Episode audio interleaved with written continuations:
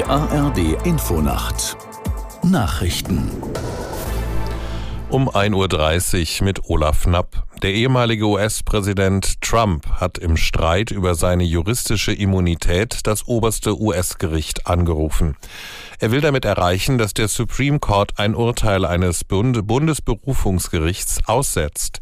Dessen Richter hatten entschieden, dass Trump wegen versuchten Wahlbetrugs strafrechtlich verfolgt werden kann. Aus Washington Ralf Borchardt. Es geht um Donald Trumps Rolle beim gewaltsamen Sturm auf das Kapitol Anfang 2021 und seinen Versuch, das vorherige Wahlergebnis noch zu seinen Gunsten zu kippen. Ob das oberste Gericht der USA die Sache zur Entscheidung annimmt und wenn ja, wann es entscheidet, ist offen.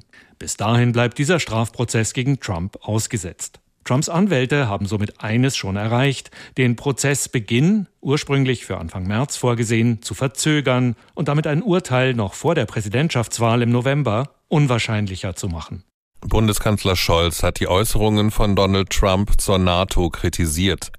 Er nannte die Worte des Ex-US-Präsidenten unverantwortlich und gefährlich.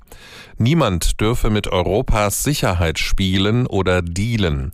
Trump, der für die Republikaner als Kandidat bei der Präsidentenwahl antreten will, hatte gesagt, er würde NATO-Partnern, die nicht genug Geld für Verteidigung ausgeben, keinen Schutz vor Russland gewähren.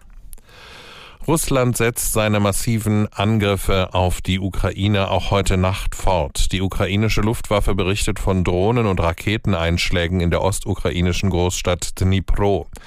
Auch Einrichtungen der zivilen Infrastruktur sollen getroffen worden sein. Nach Medienberichten sind in einigen Stadtteilen Strom und Wasser ausgefallen. Russland hatte zuletzt seine Offensive in der Ukraine deutlich verstärkt.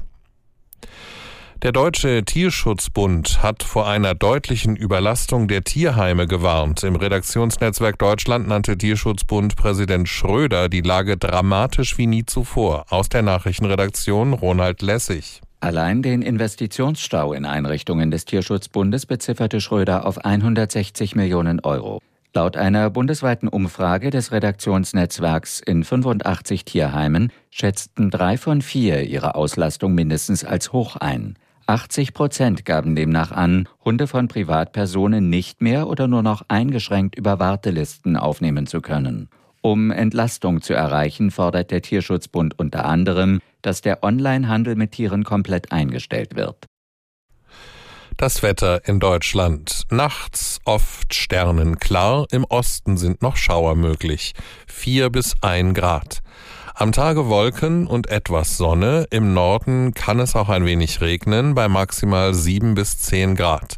Und am Mittwoch fast überall grau, vor allem im Westen und Norden regnerisch bei neun bis vierzehn Grad. Das waren die Nachrichten.